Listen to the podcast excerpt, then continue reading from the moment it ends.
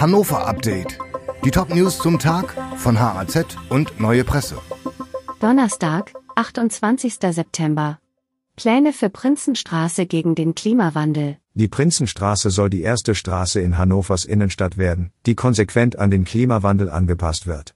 Geplant sind Wasserspeicher im Boden, begrünte Flächen, Bäume und ein digital gesteuertes Bewässerungsmanagement, das auch auf Wetterprognosen reagieren soll.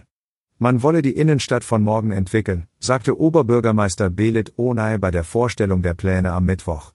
Unter der Straße ist eine Zisterne für Regenwasser geplant, mit dem Bäume gegossen werden sollen. Das alles soll an heißen Tagen die Temperatur der Luft runterkühlen.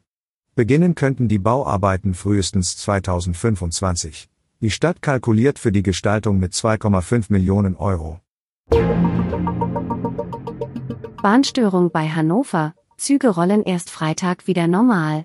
Die Schäden auf der Zugstrecke bei Wunsdorf sind größer als angenommen. Die Bahn hat ihren Notfahrplan verlängert, auch am Donnerstag werden viele Züge ausfallen oder zu spät kommen. Erst am Freitag soll die Strecke wieder komplett frei befahrbar sein, so die Prognose. Die Schäden am Gleis seien schlimmer als gedacht, sagte eine Bahnsprecherin. In der Nacht zu Dienstag war in Wunsdorf der Waggon eines Güterzuges in Flammen aufgegangen. Die Bahnstrecke wurde gesperrt, sowohl Fernverkehr als auch Regionalzüge und S-Bahnen sind betroffen. Innercity kauft tausende Solarmodule aus China. Der hannoversche Energieversorger Enercity will seine Kundinnen und Kunden zuverlässiger mit Solarmodulen beliefern. Dafür schließt das Unternehmen eine strategische Partnerschaft mit dem chinesischen Konzern Longi Solar Technologies.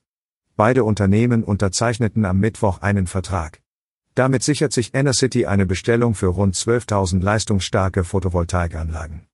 Diese will der hannoversche Energieversorger auf Dächern eigener Kunden errichten. Die Solarmodule werden in China produziert und per Schiff nach Rotterdam transportiert.